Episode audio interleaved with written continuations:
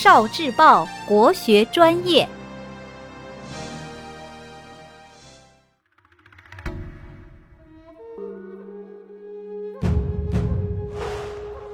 诗词思维导图。示儿，死去元知万事空，但悲不见九州同。王师北定中原日，家祭无忘告乃翁。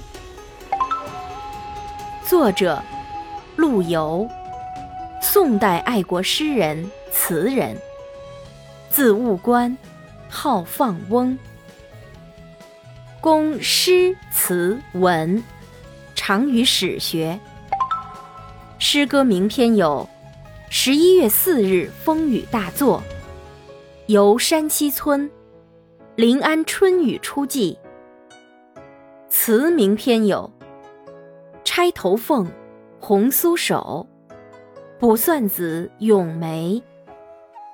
散文代表作《老雪庵笔记》。史学著作《南唐书》。与尤袤、杨万里。范成大并称南宋四大家。题解：示儿是诗人陆游的绝笔，也算是诗人的遗书。示儿表面的意思是写给儿子们看，诗中所表现的爱国热忱催人泪下，发人深省。诗人在写此诗的十一年以前，叹息过。死前恨不见中原，在热烈的期待着旧业的光复。直到临终之际，诗人仍然抱有这样坚定的信念，期待着收复失地，平定中原。创作背景：示儿诗为陆游的绝笔，作于宋宁宗嘉定二年十二月，当时。陆游八十五岁，一病不起，在临终前给儿子们写下了这首诗。这既是诗人的遗嘱，也是诗人发出的最后的抗战号召。情绪的反转，死去元知万事空，表明诗人即将离开人世，就什么都没有了，万事皆空。用不着牵挂了。可是情绪一转，但悲不见九州同，把死不瞑目的悲怆感情表达出来。王师北定中原日，诗人以热切期望的语气表达了渴望收复失地的信念。家祭无忘告乃翁，情绪又一转。无奈自己已经看不到祖国统一的那一天，只好把希望寄托于后代子孙。游山西村，莫笑农家腊酒浑，丰年留客足鸡豚。山重水复疑无路，柳暗花明又一村。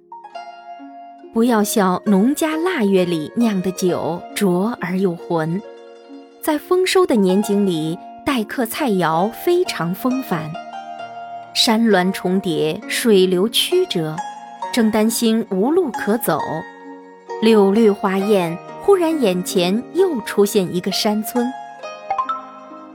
钗头凤，红酥手。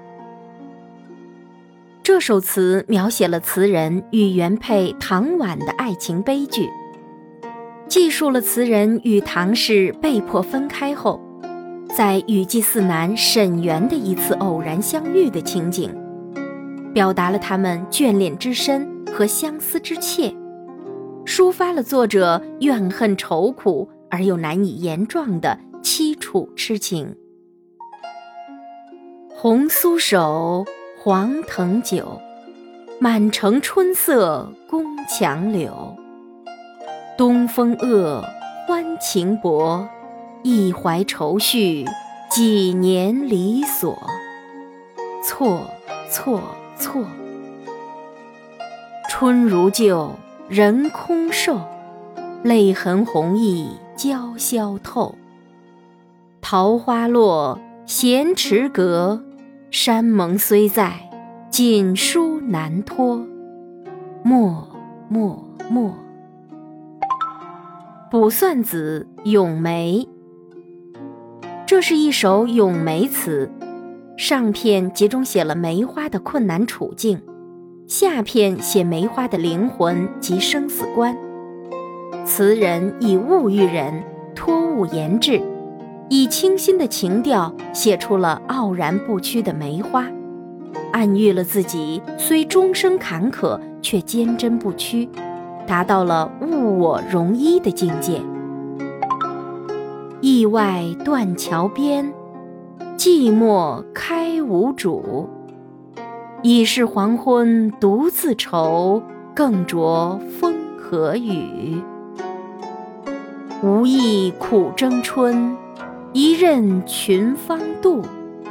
零落成泥碾作尘，只有香如故。